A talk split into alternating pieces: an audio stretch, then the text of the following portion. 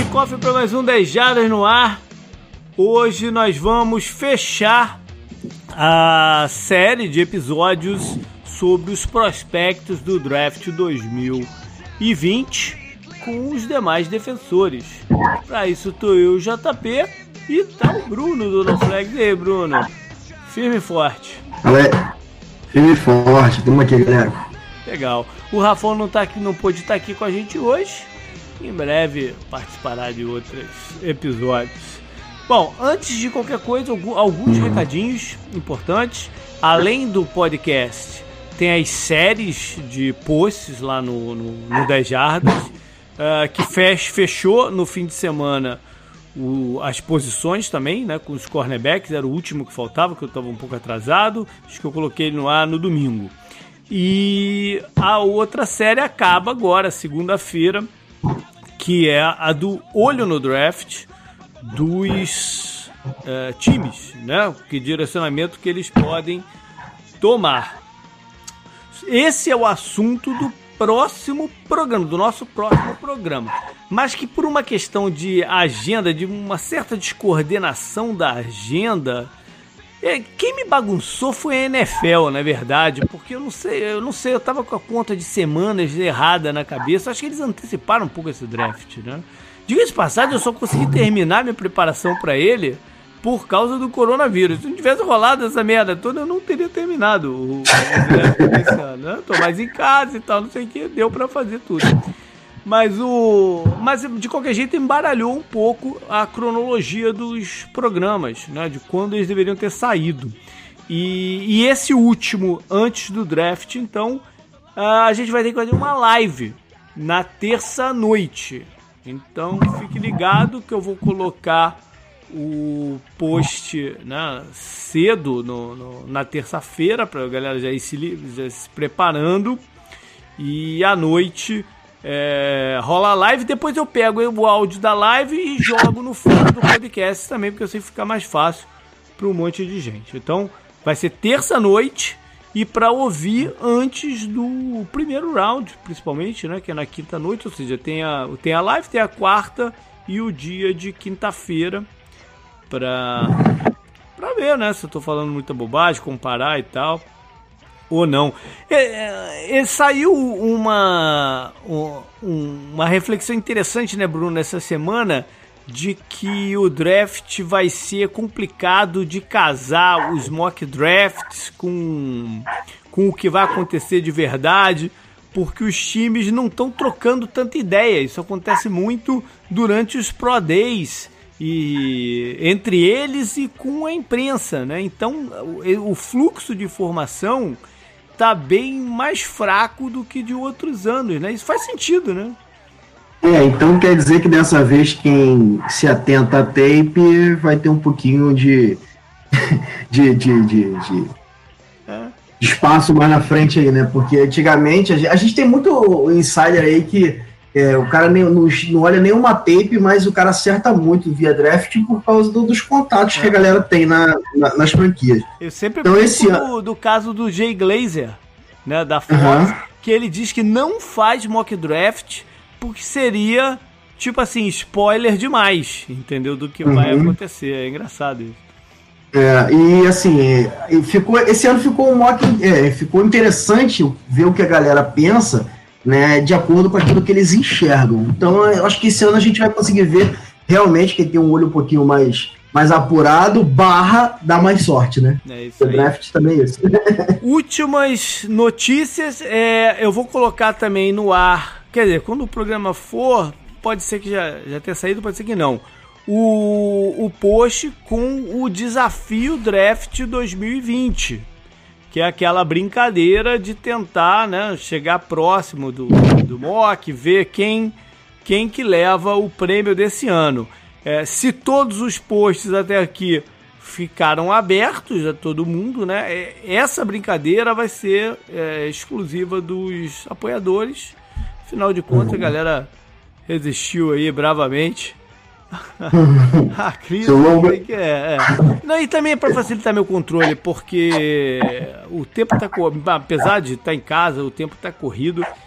tô, tô fazendo homeschooling do meu filho, continuo trabalhando part-time, tem o outro podcast, o Podnext, enfim, tem, tem um monte de coisa, tá, tá um pouco tá um pouco corrido.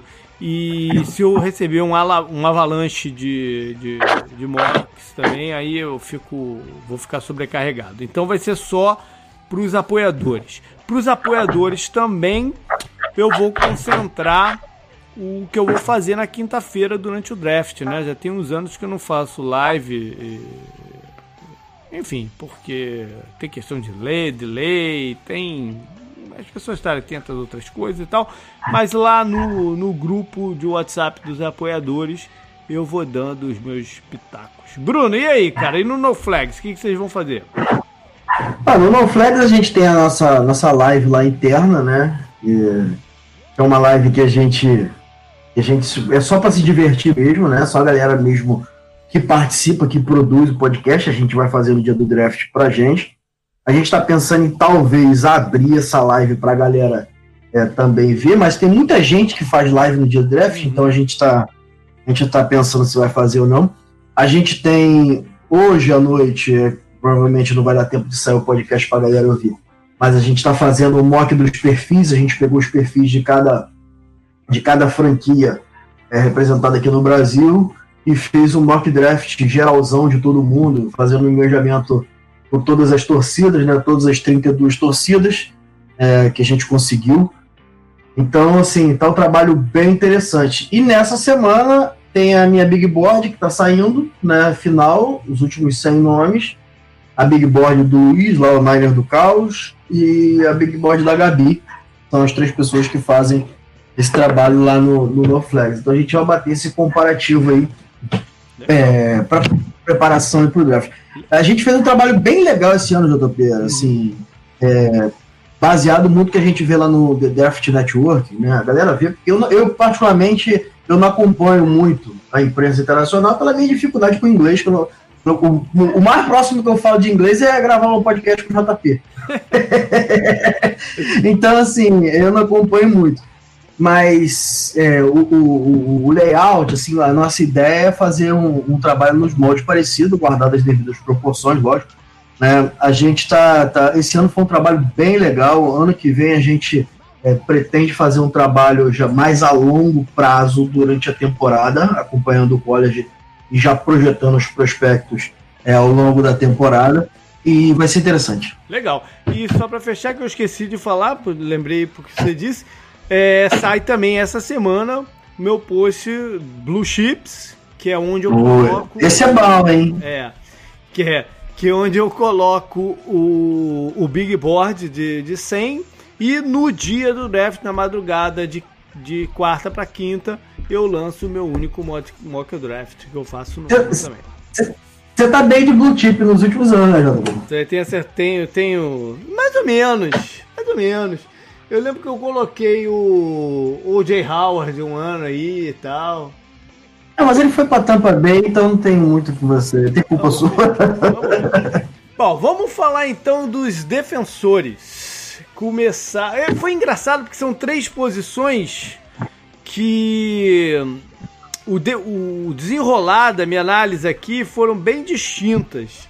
O, os linebackers, eu, eu, costumo, nos últimos anos eu tenho dito sempre que os linebackers para mim tem sido uma das posições mais difíceis de, de avaliar, porque o que eles fazem no college é muito diferente do que pedem para fazer na NFL. Isso tem se aproximado um pouquinho, eu notei esse ano, o, a função, as responsabilidades. E entrei sem muita expectativa Uh, gostei de um certo número de jogadores. Uh, em contrapartida, safeties para mim foi uma tragédia, porque foi inclusive difícil de botar seis nomes no top 6. Não consegui encontrar seis nomes que eu gostava para colocar lá.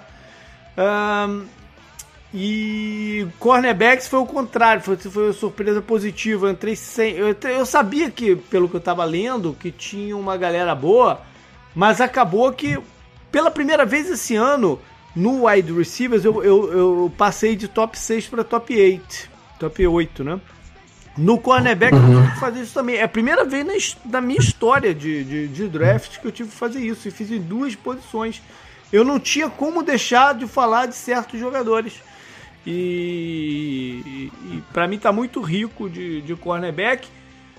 Enfim, vamos começar com os linebackers então, porque a gente já começa com um assunto quente, que é um cara chamado Isaiah Simons. Ele não é um, um line, ele tá na, na coluna de linebacker, mas ele, se você for def, não dá para defini-lo como linebacker. Ele não é um linebacker. Ele ele tá sendo colocado lá, porque ele, ele é tudo. Tanto é que eu não coloquei ele no top 6, eu coloquei ele no Coringa. Não tinha como não colocar ele no Coringa. Porque ele é o cara que alinha como cornerback externo, como cornerback de slot, como safety no fundo do campo, safety próximo do box, linebacker, pass rush, o cara alinha em qualquer lugar. Né? Então. Níquel. É níquel, então. É, em qualquer lugar. Então, é, para mim, colocá-lo como um linebacker, o linebacker número um, não faz o menor sentido. E, e, e, também não me faz nenhum sentido se alguém for draftá-lo para usá-lo como um linebacker. Não faz o menor sentido. Mas como não tem um post ou uma categoria que é a galera sem posição, tem que colocar no lugar. Né? Então, onde, onde eu vi que mais gente. Teve gente que colocou até como safety, mas teve onde mais gente colocou, até acho que baseado no em comparação de tamanho, de repente, foi para safety. Vou, perdão, para linebacker. É, ele é um jogador altamente explosivo, atleticamente, muito inteligente, é, se movimenta com uma facilidade incrível, inteligente, né, de, de, de, de saber o que está acontecendo e qual é a responsabilidade dele naquele momento e, e será um, seria um crime colocá-lo numa posição fixa. Então, quem for escolher o, o Simon, eu se fosse um general manager, eu só iria. Então é difícil encaixá-lo, por exemplo, no mock draft para onde que ele vai. Porque eu sou eu, sou, eu como general manager, eu só o draftaria porque se você tem que usar uma escolha alta nele, porque é um atleta superior.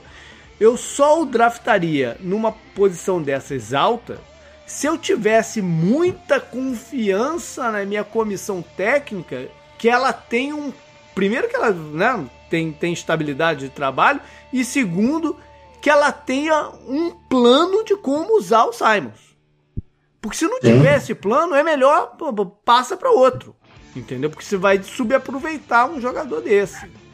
Como é que você vê o Simons aí, Bruno?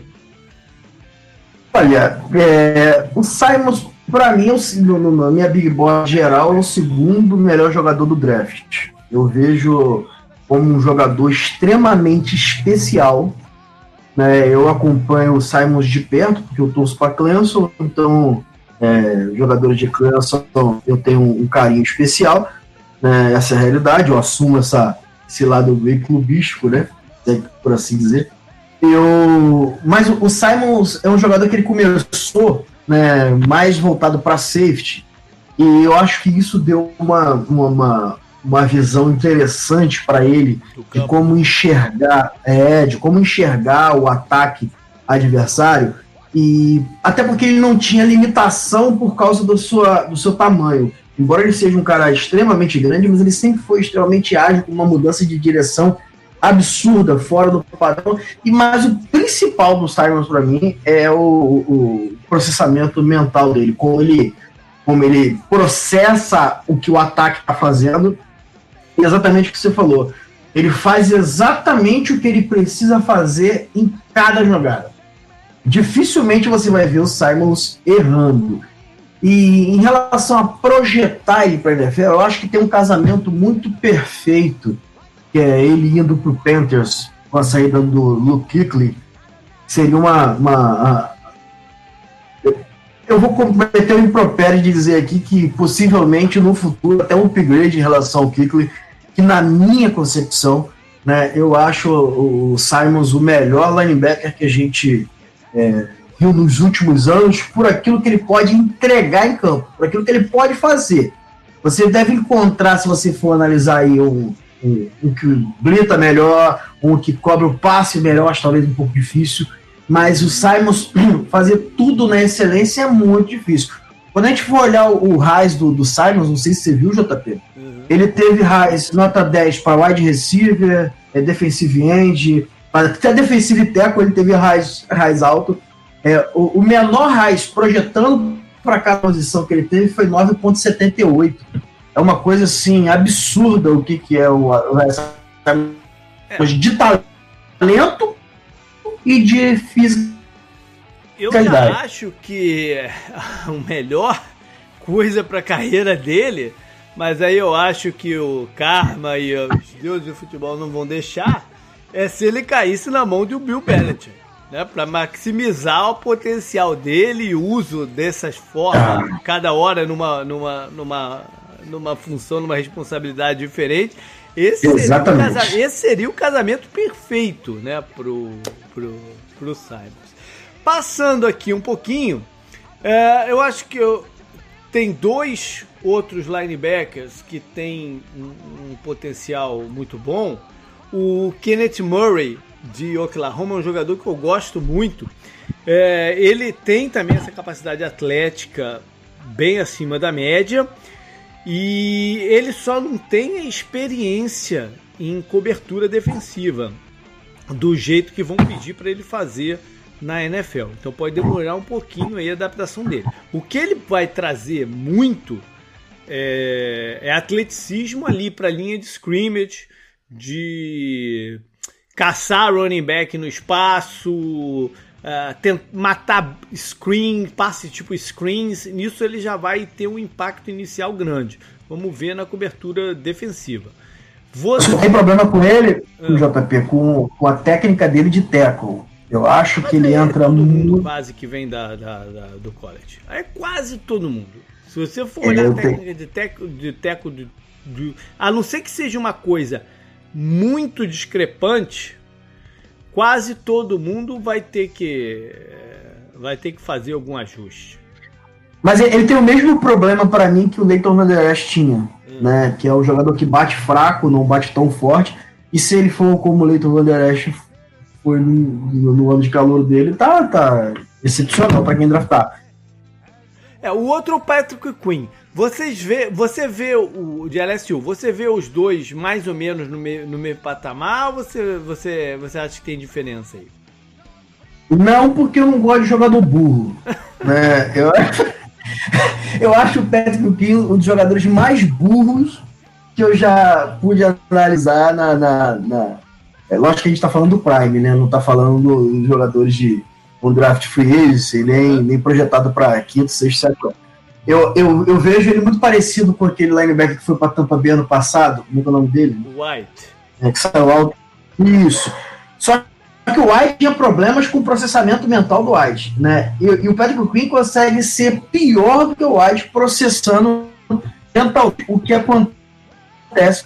Eu tenho ele assim, eu consigo enxergar como a galera projeta ele tão alto, se não for, se não for olhar apenas o atleticismo, né?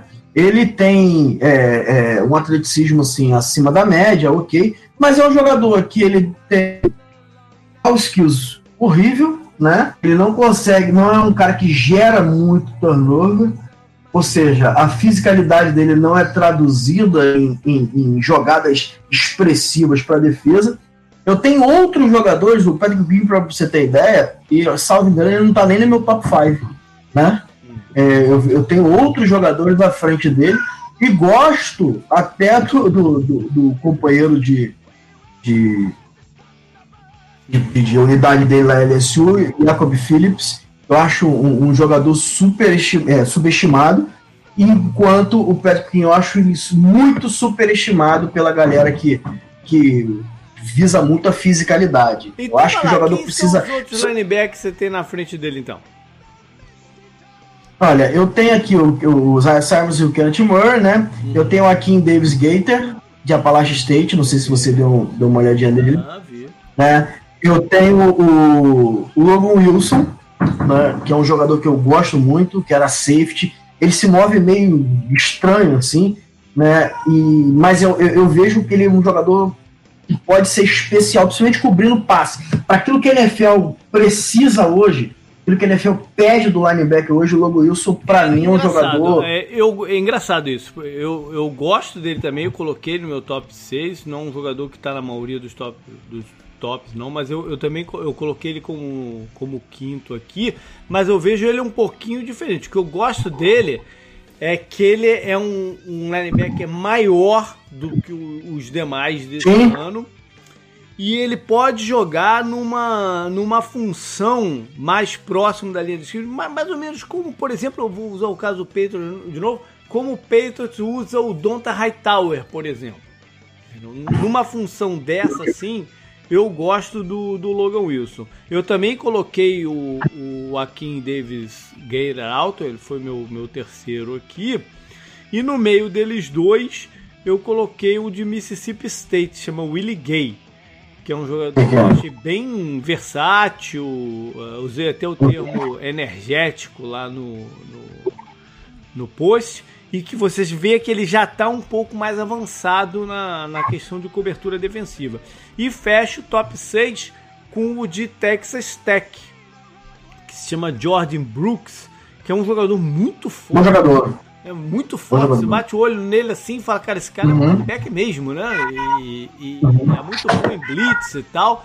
Talvez sim, eu brinquei. Qual foi a posição que eu brinquei sobre isso? Acho que foi não sei se foi running backs. Sei lá, eu sei que tinha um jogador que eu brinquei dizendo que se o draft fosse na década de 70, ele de repente seria o número 1. Alguma coisa assim. Jonathan Taylor, eu acho que você falou. É, agora eu já não foi, cara, a posição que eu falei. Isso é engraçado, né? Não, foi, foi, foi, foi, foi running back mesmo, não lembro quem foi o jogador. É, é. Enfim. É, ele, ele, ele tem um pouco dessa coisa assim, meio retrô mas é um jogador interessante. É, eu no programa passado eu mencionei lá no finalzinho do programa eu mencionei dois jogadores que eu disse que ia botar nessa categoria aqui de linebackers que jogaram como uhum. pass rushers no college. Ah, às vezes como pass rushers, às vezes como linebacker, mas eu acho que para NFL eles estão mais para esse para jogar off-ball e de repente também numa função mais é, coringa, mais híbrida, que é o Zac Baum de Wisconsin e o Josh Ush de Michigan. Você gosta deles, Bruno? Olha, eu gosto do Zac Baum, mas eu tenho uma extrema dificuldade é. de, de vê-lo encaixando na NFL, porque eu, eu vejo que ele tem ferramentas para ser um bom edge, né? Um Edge assim de, de, de ótimo nível. Só que a única ferramenta que falta a ele é tamanho, né? E isso na NFL é mortal. Uhum. Né? E, vejo, e, e, vejo que isso pode impedir dele ser um, um, um, um bom Edge é, transpondo o jogo dele para NFL. Mas projetando ele para linebacker, eu tenho algumas dificuldades para com ele em relação a, a play action, em relação. Ele até cai bem na cobertura, mas eu tenho dificuldade, de repente, você quando para ele precisa cobrir um, um pouco mais ao fundo do campo, ele tem uma certa dificuldadezinha. Eu, eu vejo, eu projeto ele mais como um jack, num 3-4, assim, mais ou menos. Eu acho que é onde ele se encaixaria bem. Então não é qualquer franquia, não é qualquer time, não é qualquer lugar que o Zac Ball vai não, ser um jogador não, de impacto. Inclusive, se você. Muito específico. Se você pedir para ele jogar numa posição de é, linebacker tradicional, provavelmente ele, ele vai ter muita dificuldade mesmo. Apesar dele ter certa experiência, ele alinhou assim em Wisconsin um bom de vezes. É, mas pode ter diferença. E, e, nos últimos anos eu até evitei esse tipo de jogador, esse tipo de transição, até ressabiado por uma do meu time, né? Do Cardinals, que tentou isso com um jogador uhum. chamado Hassan Reddick. E foi um tiro na água desses muito mal dados. Sim. Enfim, é, tem alguns outros jogadores que podem ser interessantes, mas não vejo grandes destaques. O, o eu não quero me pegar de novo gostando de um jogador, na verdade, de Colorado e ele não dá certo. Tem o Davion Taylor lá. É, então eu deixei ele só como uma alternativa. O cara de Ohio State não me diz muita coisa. Malik Harrison.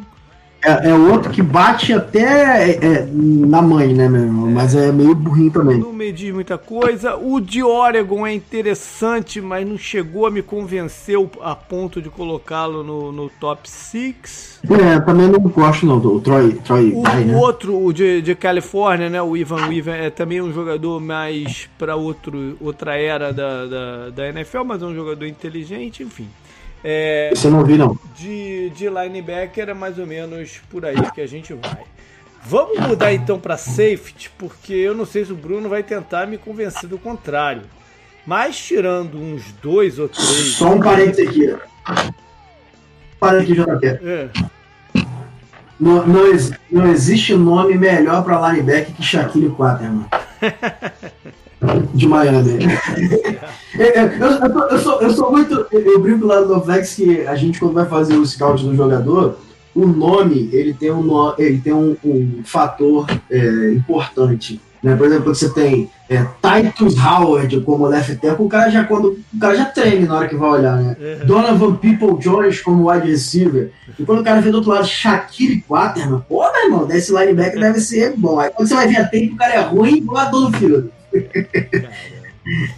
Mas e aí, o que, que, você achou? Eu, vou, eu, eu, falei lá no começo que o, o núcleo de safeties para mim tava muito esquisito. Você quer me convencer do contrário não?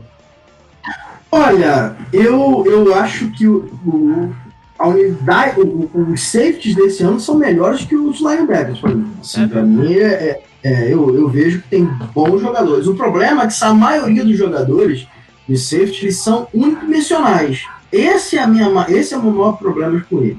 Né? A gente vai ver grandes nomes, mas que tem sempre um grande calcanhar de Aquiles que pode fazer com que todos os safeties aqui é, Sim, mas o, o safety que é o número um da maioria das pessoas, e foi o meu também, que é o do Alabama, o Xavier McKinney, ele é um jogador versátil.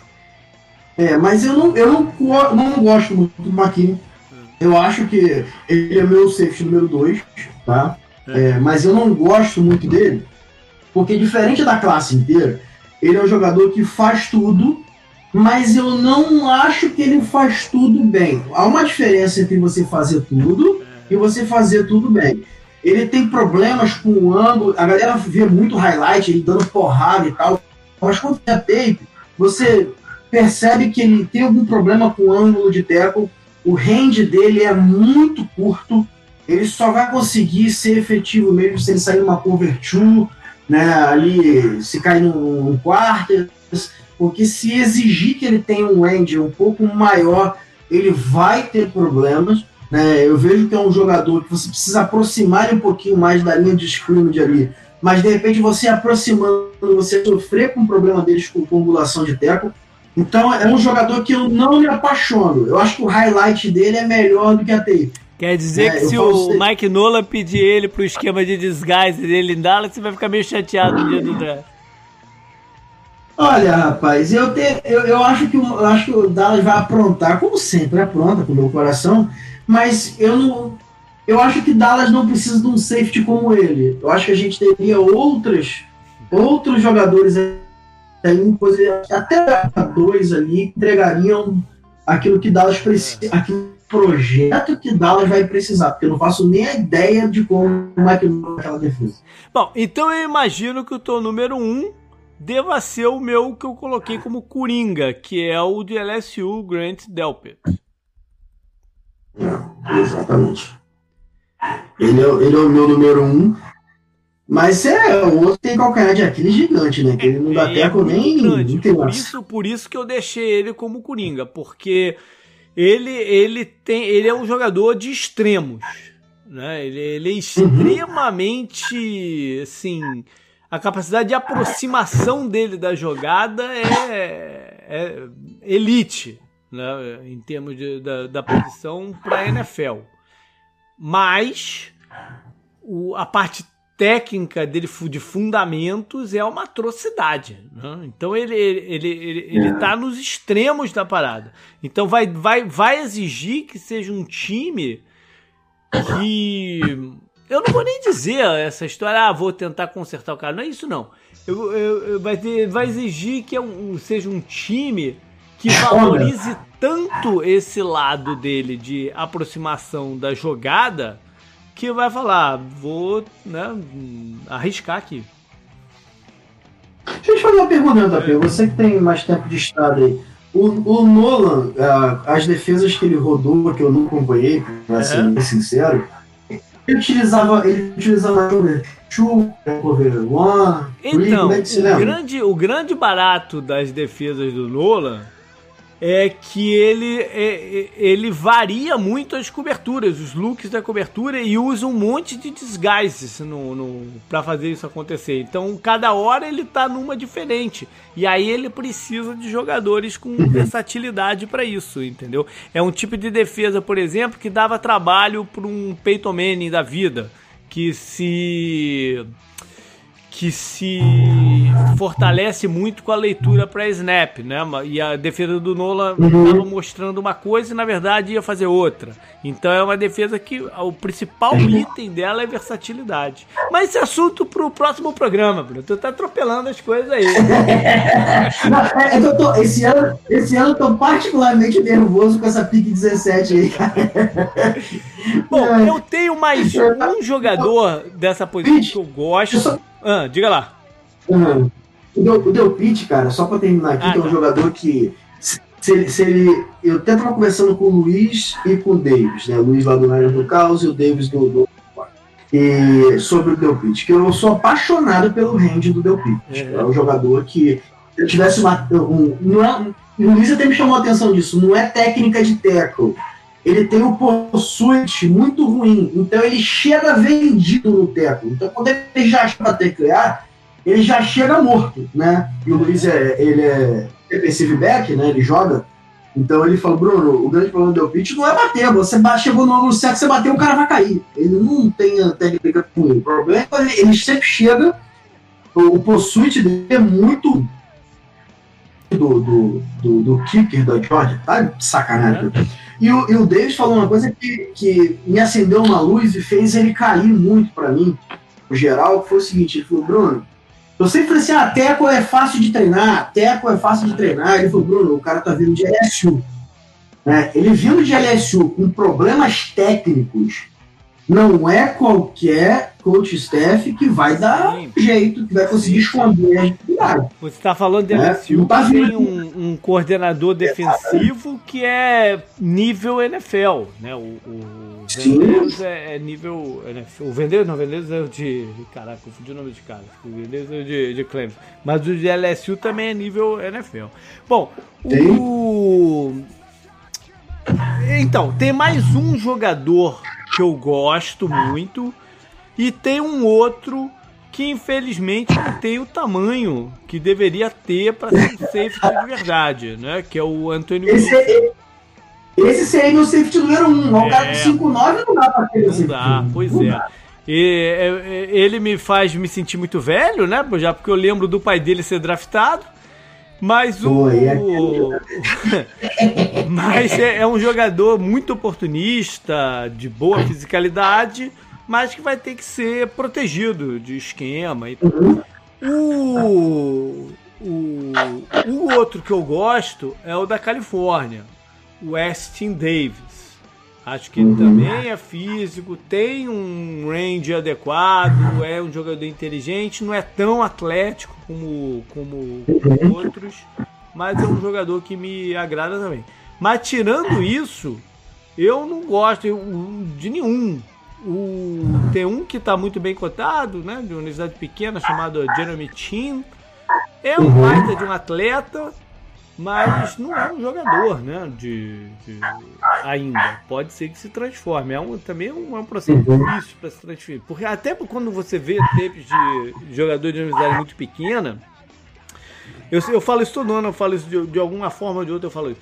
Mas é, quando você vê um cara de universidade menor, é muito fácil você bater o olho e dizer esse cara é NFL, porque ele sobra em campo.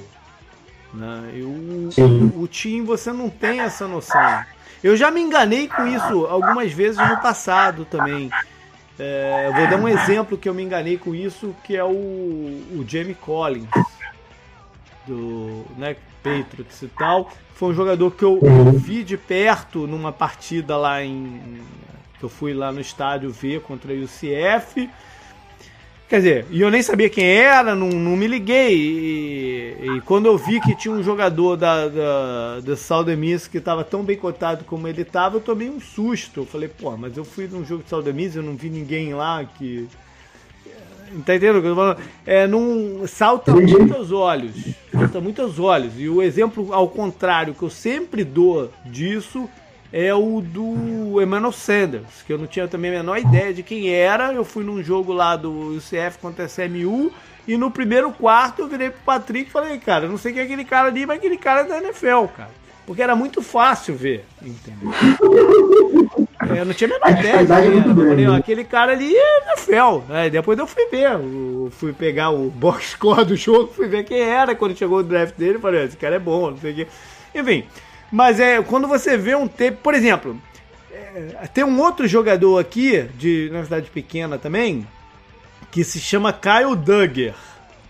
E é uma unidade menor ainda. E tem é bem limitado o número de vídeos que tem dele para ver. Mas você logo vê que, que ele tá muito além dos outros lá que estão em campo, entendeu? Não quer dizer que ele vai se tornar um jogador, porque ele de uma unidade realmente muito pequena. É, eu lembro de um caso parecido desse, de um, alguns anos atrás, de, de, eu, coloquei, de eu escrever isso no, no, no, post, que foi o caso do Matt Judon lá de, de do, dos Ravens. Que eu falei, eu não sei se esse cara vai ser um jogador de fato da NFL, mas que ele tava no lugar errado ali, ele tava, entendeu? Ele parecia um, porra, um adulto jogando contra criancinha ali no, nos vídeos dele, né? É, e o time não dá para ter essa sensação quando, quando vejo ele jogar.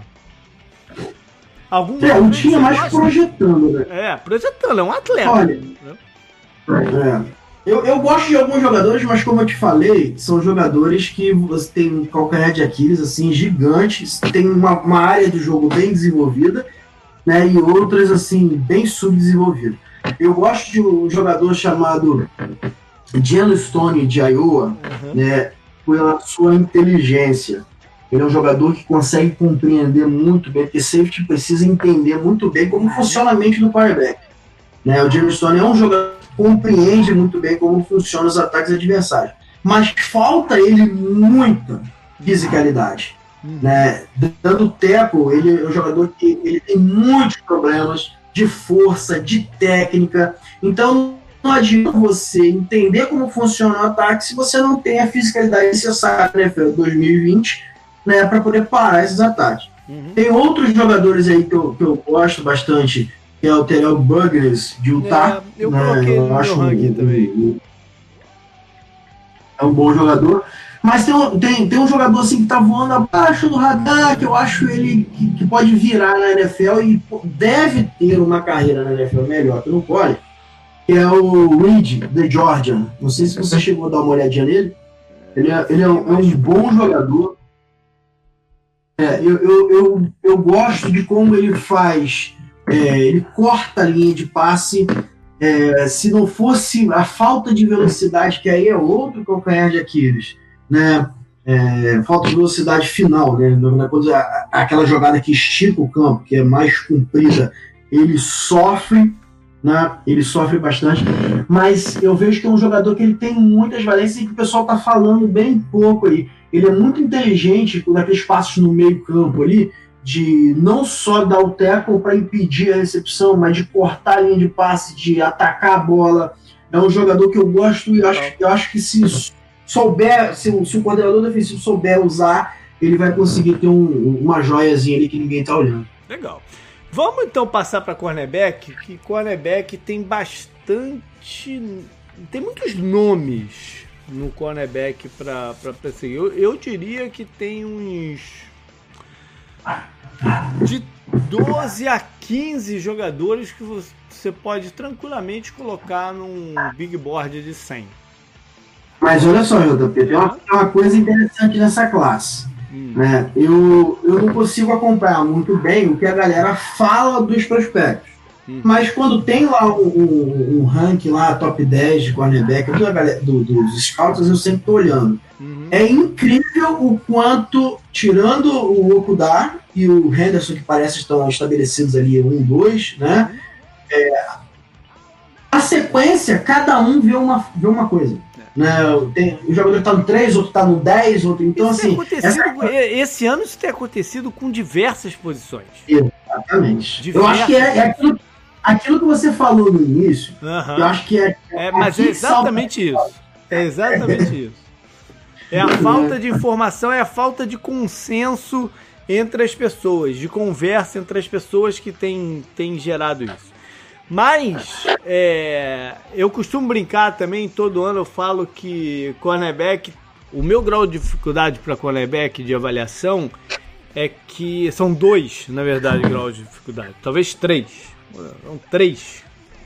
Um deles é que você não sabe exatamente qual era a função dele em campo quando você está vendo o, o vídeo. Isso é um problema.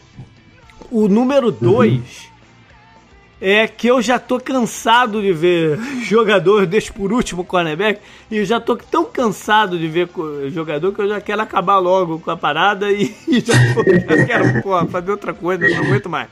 Então eu tenho esse problema com o cornerback. E três, é que é chato pra caceta tu ver tape de cornerback. Porque, pô, tu fica olhando o cara ali, aí daqui a pouco a câmera vai pro outro lado, ele some, tu, daqui a pouco de novo, correu e a bola foi pro outro lado. Não, não acontece nada no, no, no, nos tapes de quarterback. É chato, é monótono pra caceta ver tape de quarterback. Porque ele não, quase nunca ele tá envolvido na ação. Especialmente os caras mais de maior nome, quase nunca estão ouvindo, porque os quarterbacks o quarterback adversário tenta jogar a bola do lado oposto. Então eles quase nunca estão envolvidos na, na, na, na, ação do jogo. É chato que dói ver tempo de, de, de, de, de quarterback para pro, pro draft. Então, dito isso, é, eu vou dizer que esse ano foi um pouco de surpresa quando eu comecei a gostar de uns caras que eu tava vendo ali entendeu? E eu e cornerback é a única posição, na verdade, que eu faço o contrário. É, eu sempre, normalmente eu sempre começo vendo o jogo do cara para depois ver uns highlightzinhos. Cornerback eu faço o contrário, porque justamente é tão chato de ver que eu faço o contrário. Eu vejo o highlight para ver se me anima a ver o vídeo do cara, entendeu? se vale a pena. É, é, pra ver se vale a pena. E então, e aí tem uma galera que eu gosto. Eu tive que botar um, um top 8 na parada. É, na verdade, a gente tá gravando aqui no sábado e eu vou, depois de terminar de, de, de, gravar, que eu vou escrever o post. Na verdade, que eu ainda não escrevi, mas eu já fiz a, a parada.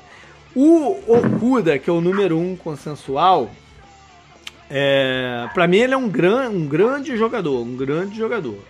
E não tenho problema nenhum com quem draftá-lo uh, alto. Nenhum, nenhum problema. Nenhum problema. Eu só gosto de fazer certas comparações.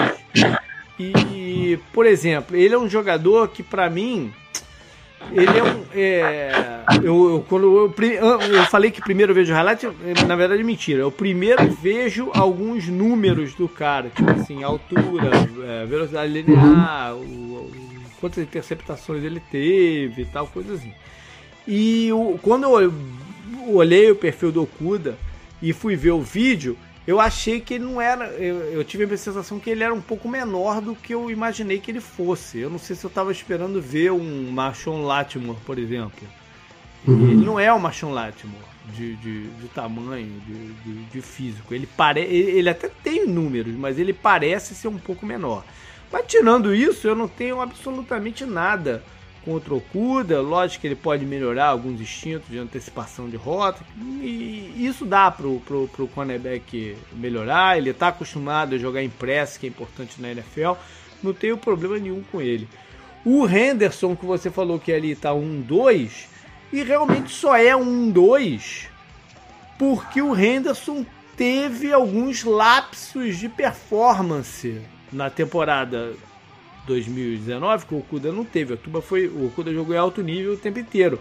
O, uhum. o Henderson teve alguns lápis, talvez pode ter sido alguma questão aí de um algum tipo de problema no tornozelo que eu li, li, que ele teve, tal pode ter afetado, mas ele teve alguns lá. Se o se o Okuda não permitiu quase nada de recepção é, longa para adversários, o Henderson teve algumas que, questõezinhas aí. Mas o Henderson é até mais atlético. E, e se você for ver vídeo de 2018 que eu fui ver, ele, ele, ele brilhou em 2018.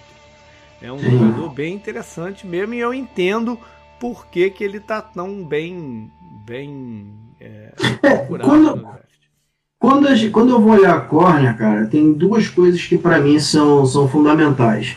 É, primeiro é que é quadril, né? Eu acho que quadril para córnea é, Só fazer é uma parte, eu não fico olhando pro quadril de, de, de jogo. Daqui a pouco ele vai dizer que o Fitzgerald seria um baita quarterback. Mas falando sério, o, o, o Kuda tem, eu acho que os melhores quadrinhos que eu, que eu, que eu já vi, assim, em termos de mudança de direção, é, pelo menos que eu fiz scout, né? Falando que eu já vi que eu fiz scout. E o CJ Henderson também, são dois jogadores muito bons. São dois jogadores que recuperam bem a velocidade, assim, mas eu acho que o Kuda ainda consegue espelhar melhor os recebedores. Eu acho que tem um, um, um, gap pequeno entre os dois, mas eu vejo o Kuda como um jogador mais, mais é, sólido. A galera fala muito dos números de interceptação, que falta aí instinto e tal, mas é difícil você ter bons números de interceptação quando ninguém lança do teu é, lado. É, é, é complicado. Né? Tem um outro jogador que eu sou apaixonado e eu, eu acho que merecia mais amor nesse draft, que é o de Virgínia, o Bryce ah, Hall. Sim, é. O problema é que ele jogou machucado em 2019, né? Sim, e, sim. E, e, aquele lance da expectativa e, e o que Exato. acontece. Como ele entrou na temporada, de repente, até como o número um de muita gente, antes de começar o, o ano, é, o pessoal esperava mais dele, mas ele te, teve uma questão de lesão aí, é um jogador bem interessante sim. Eu acho que eu coloquei, se não me engano, eu coloquei ele como justamente jogador de, que desperta interesse. Uhum. Aí vem os outros que você diz que há uma grande variância de, de onde que o pessoal coloca e, é, e, e é fácil de explicar essa variância por, por essa questão que você falou, que é verdade, da, da troca de, de, de, informação entre scouts e, e, imprensa, mas também pelo que você valoriza no jogador. É, no, o cornerback é uma das posições que a parte atlética é, é vital. Né? O Sim. cara pode ser muito inteligente, pode entender da parada, né? Se você. Richard Sherman à parte, se você, se você pode entender muito a parada, mas se você não tiver velocidade para acompanhar o cara campo afora, não tem jeito. Né? E sem contar o Presley, JP, que no college é zero. É. Então, é. mas quando você vê alguns jogadores que têm experiência em press, Aí esse cara sobe muito. Sobe. sobe. Mesmo que não tenha outras coisas, ele sobe muito. Né? Deixa eu ver se eu dou um, um exemplo aqui. É... Eu posso dar um? Dá, diga lá. Michael Gemudia, de Iowa. Okay. Não sei se você. Eu acho que ele é um, jogador, é um jogador mais físico. Eu até gosto dele. Mas eu acho que ele tá, tem gente que está cotando ele alto pela fisicalidade que ele demonstra. Ele tem grandes problemas é, de processamento mental, de entendimento de jogo, é. mas ele aparece muito porque ele é um jogador que se virar na NFL vai ser aquele cara que você pode espelhar o recebedor número um, aquele mais tradicional. Porque é difícil você encontrar alguém que jogue com fisicalidade é, na NFL. Às vezes o Edmundo até passa um pouquinho do ponto, que isso é outra preocupação que a gente, que a gente é, tem que ter com o corner, né, quando ele sai do college, que às vezes ele quer ser muito físico e acaba fazendo falta toda hora fazer falta para corner é ceder recepção, é a mesma coisa. Uhum. Né? Não, não, tem diferença nenhuma. Mas eu gosto muito do, do Ogemudia como um projeto, lógico, a gente está falando de, de dia, dia 3, por exemplo, porque é um jogador que ele, eu consigo enxergar nele essa fisicalidade e de repente ele consegue ter um entendimento maior do que o, do jogo. Mas ainda assim não é o meu, não é o meu queridinho que tá voando abaixo do radar, porque eu sou apaixonado pelo Cameron Dantzler, de Mississippi State, mas é um outro tipo de jogador, é. que é o Kylo que você fala aí, teve um combine horroroso, Acho que é o pior combine de corner possível é do que o, o Dantzler fez. Mas você vê, Mas... você vê a capacidade física dele no, no, no, no jogo, né? É, Sim. Essa é uma questão. A, a, questão do correr, eu acho que o que pesou para ele é porque ele é um jogador bem magrinho, bem leve. Então você espera que o jogador leve vá correr, ter número melhor de, de, de correr. Né? E, assim, e assim, ele levanta, quando no, no combine, ele levanta o tronco antes das 10 jardas. Então, isso tecnicamente. Só que isso no jogo não influencia nada. nada é. eu, eu, eu, eu, respeito quem pensa diferente. Mas combine, para mim, é só entretenimento pro grande é. público. Bom, eu gosto, eu gosto do, de Alabama. Tem sempre. A entrevista, colocar, né? É, tem sempre que se colocar um asterisco em jogadores de Alabama, eh, de linha secundária, uhum. porque eles já já estão mais ou menos maximizados lá no college, né? Porque uhum. é a especialidade do Nick Saban e ele trabalha muito bem os caras. Mas eu gosto do Dix, é um jogador também inteligente que entende o que está fazendo, forte, é, é um ex-wide receiver. Isso de repente ajuda ele a, a entender a, onde é que tem que ir no campo e tal. Eu gosto do Dix. Eu gosto também do de Utah, o Jalen Jones. É um jogador. Jalen Johnson, perdão é um jogador que você vê logo que ele, ele é um cornerback, que ele sabe o que está fazendo também. Teve também questão médica aí que tem que se avaliar, porque ele está tá se recuperando ainda. O de DCU é bom, é bom, né? ele é competitivo, ele ele se antecipa, talvez se antecipa demais, quer, quer, quer, quer ler demais o que está acontecendo e acaba, acaba né? batido em double moves e tal. Talvez por falta de tamanho dele, de velocidade linear, ele, ele, ele tenha medo do que vai acontecer e tenta essa antecipação e tal. Mas dá pra, dá pra se ele se, se acalmar um pouco, dá para ele jogar em alto nível. Eu entendo o, o de LSU, o Fulton, é também um jogador menos atlético um pouco, mas é um jogador que tem experiência de jogar homem a homem. É... A galera pega um pouco no pé dele porque Clemson levou vantagem em cima dele na final e isso fica muito, fica muito uhum. fresco na memória, né?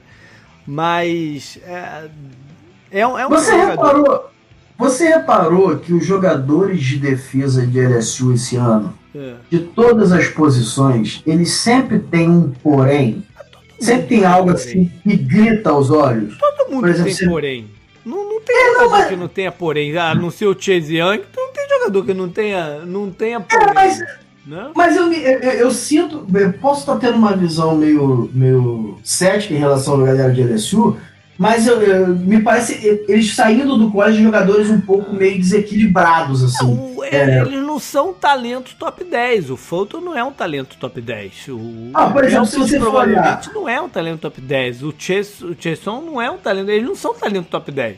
O problema é que como ele teve aquela temporada fora do normal, né? Sim. Ela elevou muito o nome dos caras, mas eles são bons mas... jogadores, mas não são talento top 10. O talento deles mas... é o Joe Burrow, é o, sim, o, sim. o, o, o wide receiver que vai vir no ano que vem, né? Baita jogador.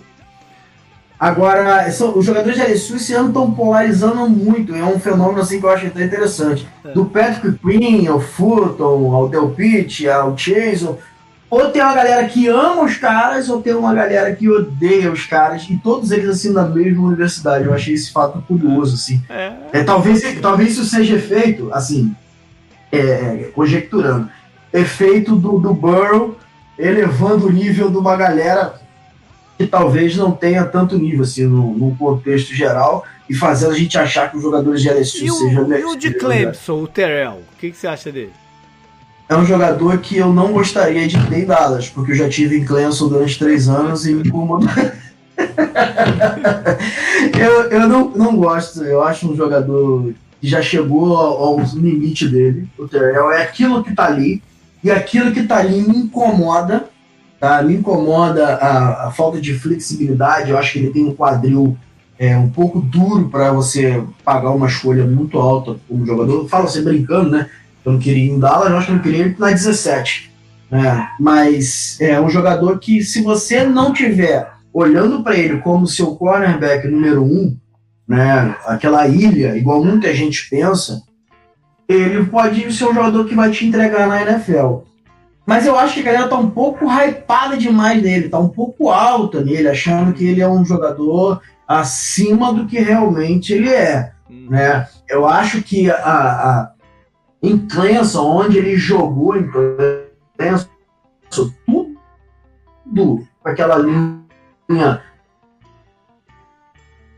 é, defensivo ele é, é, parecesse melhor do que de fato era. É, é, um jogador que eu teria muitas ressalvas. Eu, por exemplo, tenho o Tevon Diggs de Alabama, que eu acho que é. São casos parecidos, mas eu acho o Diggs mais jogador do que o Terrell, por é, exemplo. É, é, mais jogador mesmo porque ele é mais físico e tal. Mas o Terrell, o Terrell se movimenta muito bem. Ele é, ele é uhum. inconsistente, mas ele se movimenta muito bem. Tem outros jogadores interessantes, tem o de Auburn, é um, é um, é um jogador interessante. É, eu gosto um bocado de, de algumas coisas do, de Notre Dame, o, o, Troy Pride, apesar dele. É, dele às vezes parecer meio. Como é que desligado? Dizer? Não é desligado, não é desligado, porque ele talvez seja o cornerback que mais está que, que melhor acompanha o wide receiver. Ele nunca está longe do wide receiver. Ele, ele uhum. demora um pouco para virar o corpo em direção à bola, ele. É, né? Mas não é desligado, não é o termo desligado. Não sei explicar bem, por isso talvez eu não tenha colocado ele no meu, no meu top 8. Você chegou a olhar o Amick Robertson de Louisiana Tech? Um anãozinho, um baixinho? Vi, vi, é o 5-8, né? Ele, ele, é um jogador interessante porque ele é bem instintivo e ele é físico.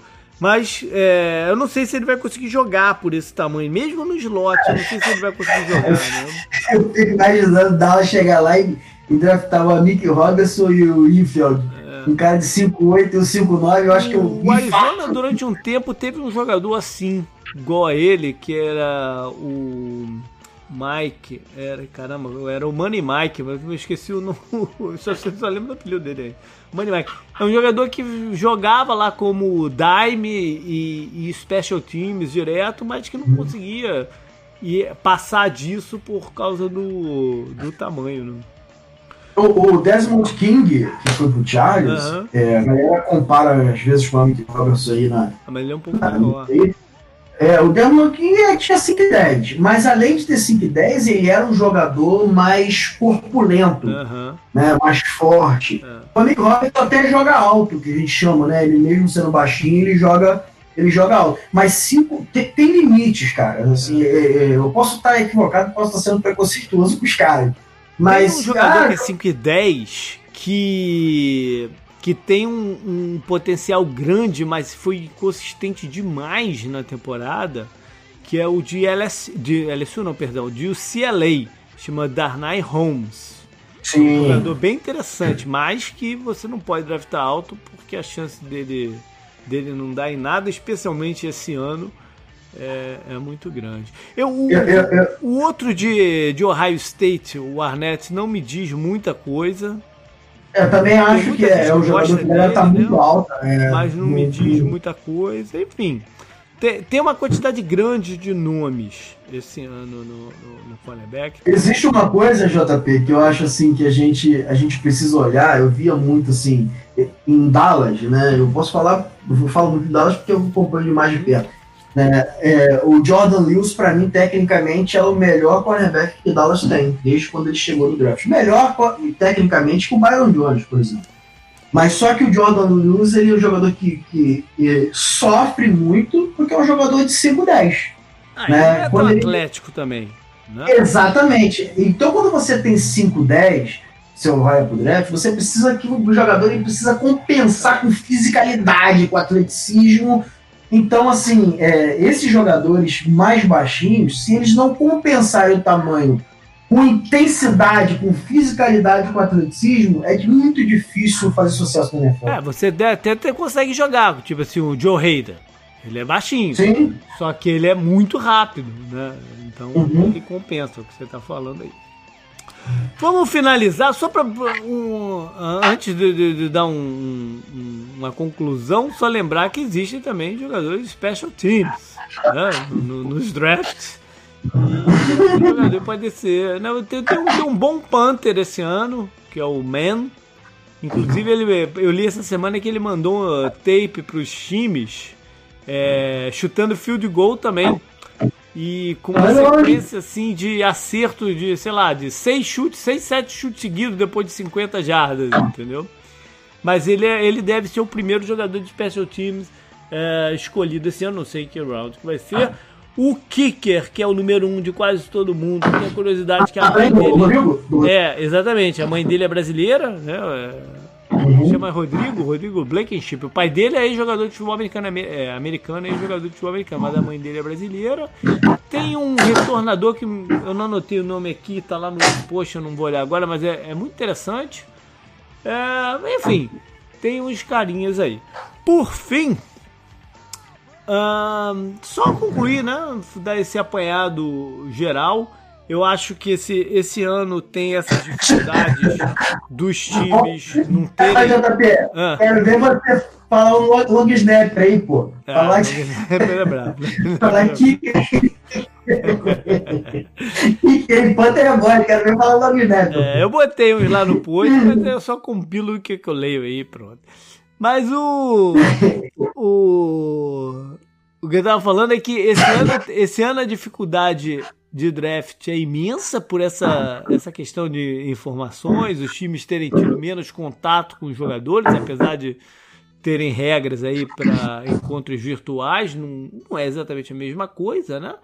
E, e para piorar, qualquer avaliação que você tenha pode ser jogada no lixo, porque os times não vão. Eh, se houver campeonato esse ano, né? se houver campeonato esse ano, que ainda é um ponto de interrogação, os times não vão treinar antes de jogar.